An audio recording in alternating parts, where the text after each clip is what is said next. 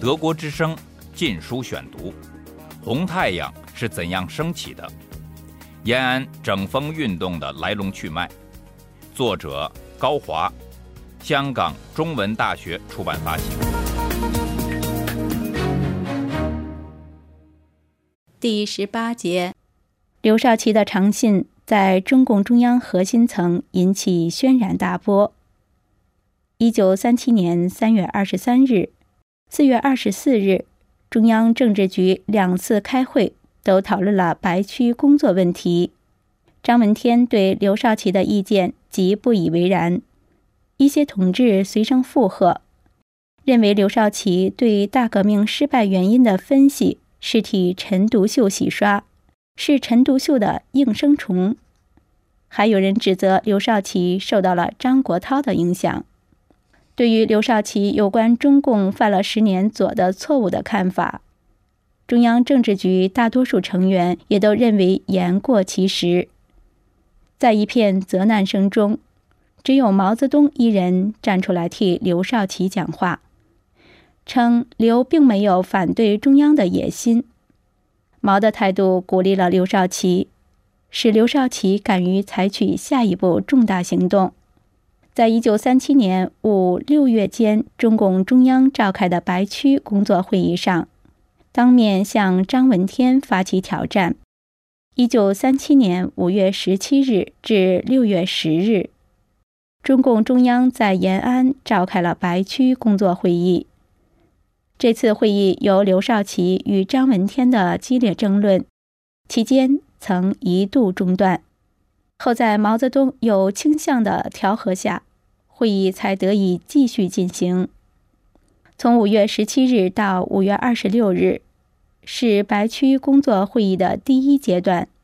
会议围绕刘少奇关于白区的党和群众工作的报告展开了激烈的争论。刘少奇报告的主要内容是重复三月四日给张闻天信中的精神。着重批评十年来党在白区工作指导中的左的传统。刘的报告激起强烈反响，张闻天、博古、凯丰、陈赓等都表示难以接受刘少奇的看法，认为刘少奇的批评充满脱陈取消派、攻击共产国际、攻击中共的论点。柯庆施在发言中更是指着刘少奇的鼻子。骂他是老幼，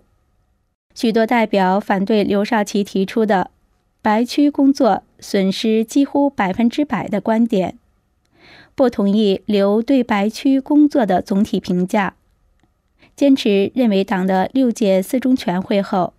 白区工作的总路线是正确的。由于会议上出现的紧张激烈的争论，中央书记处宣布会议暂停。六月一日至四日，中央政治局就白区工作会议讨论中提出的一些基本问题召开会议。博古、凯丰在发言中都否认刘少奇提出的有关白区工作存在着一贯的左倾盲动主义和关门主义传统的说法。只有列席会议的彭真支持刘少奇的意见。一时形势对刘少奇明显不利，然而毛泽东在关键时刻助了刘一臂之力。在六月三日政治局会议上，毛做了支持刘少奇的重要发言。他一反不久前回避刘璋争论的态度，明确表示刘的报告基本上是正确的，称赞刘在白区工作方面有丰富的经验。说刘系统地指出了党在过去时间在这个问题上所害过的病症，是一针见血的医生。毛甚至称赞刘少奇，他一生很少失败。今天党内干部中像他这样有经验的人是不多的，他懂得实际工作中的辩证法。毛避而不谈十年政治路线问题。而是针对反对派集中批评刘少奇，只讲缺点不讲成绩。首先谈了中共所取得的伟大成绩，在谈论了党的优秀传统后，毛着重指出党内还存在着某种错误的传统，强调这是不能否认与不应否认的事实，从而全面肯定了刘少奇的观点。在刘璋争论中，有力地支持了刘少奇。由于毛泽东在发言中回避了容易引起分歧的有关过去白区工作指导方针是否犯了十年一贯的左的错误这个敏感问题，因此毛的意见得到包括张闻天在内的与会者的一致同意，并成为下一阶段白区工作会议的主调。一九三七年六月六日，白区工作会议继续开会，会议进入第二阶段。张闻天有意识淡化毛泽东在六月三日讲话的倾向性，抓住毛讲话中对自己有利的内容，坚持自己的观点。他根据自己理解的六月一日到四日中央政治局会议的精神。代表中共中央在会上做了白区党目前的中心任务的报告。张闻天强调，实践中的某些错误是不可避免的。中共在白区工作所犯的错误性质不是政治路线错误，不是由于什么一定的政治路线或政治倾向，而是在领导斗争中有时犯了策略上的错误。这种错误不过是整个领导群众策略与群众工作方式中的某些部分错误，而不是整个领导的错误。党坚持领导的方针是完全正确的。张闻天坚决反驳刘少奇对中共中央在白区工作中反对合法主义的批评，坚持认为，过去党反对合法主义的斗争仍然是对的。强调指出，过去一切非法斗争是必要的与正确的，而且过去主要的斗争方式只能是非法的。张闻天不无影射地批评刘少奇，像俄国的普列汉诺夫一样，以每次革命斗争的成败的结果来判断革命斗争的价值，把失败的斗争看成无意义或谩骂一顿，盲动主义完事。指责刘少奇看不到每一次革命群众的革命斗争就是结果失败了，仍然有着它的巨大意义。张闻天批评刘少奇把关门主义、冒险主义作为钢鞭，全盘否定中共十年白区工作的成就，强调指出，每一斗争在胜利或失败之后，必须详细的研究其经验与教训。切不要拿简单的空洞的帽子，如盲动主义、冒险主义、机会主义去代替对于最具体问题的具体分析。对党内所存在的各种不正确思想，应有确当的估计，不要夸大或缩小，或任便给同志们戴大帽子。德国之声《禁书选读》。张闻天的报告获得参加白区工作会议代表的一致拥护。在暂时不利的形势下，刘少奇被迫退却。六月九日和十日，刘少奇在会议上做结论报告，表示同意张闻天的报告，并且对自己的前一报告做了解释和自我批评。我在会上做的报告，着重是批评左倾关门主义和冒险主义。并不是否定过去的一切，因为主要是批评错误这一方面，没有说到其他方面，并且对某些问题缺乏具体分析，有些地方说过火了。一九三七年六月，正是全面抗战爆发前夕，刘少奇、张闻天围绕党的十年历史和白区工作评价问题展开的争论。并没有获得任何实质性的结果。刘少奇试图通过检讨党的历史问题，改变对十年政治路线评价的目的，暂时遭到挫折。但是，刘少奇、张闻天的争论给中共带来深远影响。它是延安整风运动的前奏和一次针对教条宗派分子的短促突击，为以后毛泽东、刘少奇全面批判六届四中全会政治路线，联手打倒王明等制造了舆论。毛泽东从这次争论中吸取了丰富的经验，他终于体会到教条宗派分子在党内的影响绝非一朝一夕，经过一次会议就能清除。打倒教条宗派集团。除了需要在理论上进行细致深入的准备外，还要在组织上进行精心的安排。刘少奇与张闻天争论的另一结果是，扩大了刘少奇在党内的影响和知名度。刘少奇虽属党的老资格领导人之一，但因长期从事白区工作，在江西时期的两年，仅负责领导全国总工会执行局。较少参与重大军政问题的决策，刘与当时重要的政治领导人周恩来、张闻天等的关系又较为疏远，因而在一个时期内，刘少奇在党和军队的影响力不大。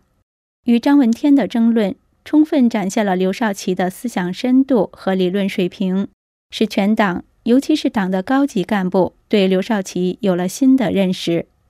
对于刘少奇与张闻天的争论，毛泽东的态度既明确又微妙。初期，毛置身于争论之外，但对刘少奇明显表示同情。毛希望刘少奇的意见能被中央领导层所接受。后期则担心刘少奇承受不住张闻天和党内的巨大压力，于是，在六月三日的政治局会议上。发表了声援刘少奇论点的重要讲话，但是当毛看到刘的有关看法遭到普遍反对，遂决定从长计议。毛泽东在这次论战中发现了刘少奇的杰出才干，首先是刘在白区工作方面的丰富经验，其次毛也看到了刘的理论能力。刘甚至能够引人入胜地分析十年左的传统和根源之一，乃是思想方法与哲学方法上的错误，即形式逻辑是造成许多错误的根源。这给毛泽东耳目一新的感觉。然而，毛并没有把自己的威望全部投放在对刘少奇的支持上，因为时机还不成熟。现在毛更愿意做党内争论的最高仲裁者。既然僵局已经打破，矛盾的盖子已被揭开，张闻天受到了强烈震动，自己的威信反而因对争论所持的折中调和态度而得到进一步的提高。因此，下一步的目标就是团结张闻天。为了防止张闻天和将要回国的王明重新结合。加速教条宗派政治组织上的分裂，维持和加强与张闻天的合作，既有必要又有可能。由于有了这些考虑，白区工作会议结束后，刘少奇并没有立即被提拔进中共中央书记处常委会，而于七月二十八日被派到太原，继续担任已从北平迁至太原的中共北方局书记的职务。刘少奇虽然离开中枢，但毛泽东、张闻天联盟从此走向解体，而毛泽东、刘少奇长达三十年政治结合的基础，却因此争论而告奠定。毛、刘与毛、张同是政治上的结合，但是两种政治结合之间却有着显著区别。第一。毛泽东、张闻天结合是战时非常状态下的临时组合。一九三五年初，为了共同的政治目标，毛泽东和张闻天有意忘却昔日政治上的分歧，走到一起。毛泽东、刘少奇结合也是一种政治结合，但在毛泽东与刘少奇之间不存在政治观点上的分歧。正是对原中央政治路线及其领导人的不满，使毛泽东和刘少奇走到了一起。而早在1932年，毛刘之间就围绕此问题彼此交换过意见，并达成了一致的看法。与毛泽东、张闻天结合相比，毛泽东、刘少奇结合具有更深的思想基础。第二，毛泽东与张闻天没有很深的历史渊源，但是毛刘不仅有同乡之谊，而且早在一九二二年，毛刘就有工作上的密切联系。第三，毛泽东、张闻天结合是两个地位相近的政治人物的平行结合，但一九三七年，刘少奇在党内的地位和影响则远逊于毛和张闻天，因此毛刘结合是一种以毛为核心、刘为辅助的政治结合。而非两个地位相当人物的平行结合，毛刘结合的上述特点，保证了毛以后在向教条宗派分子发起挑战时，可以得到刘少奇的全力支持。毛刘的结合也预示着毛与六届四中全会后产生的领导人两年多的合作已接近尾声。然而，历史的发展并非直线。就在毛泽东一路凯歌行进的一九三七年，也有坏消息传来。远在莫斯科的中共驻共产国际代表团团长王明即将携共产国际新方针返国，正待毛泽东加紧对中共重大方针政策进行调整之际，半路上却杀出了一个程咬金。毛泽东面临着一九三五年以来最严重的政治危机。德国之声《禁书选读》：红太阳是怎样升起的？延安整风运动的来龙去脉。作者高华，香港中文大学出版发行。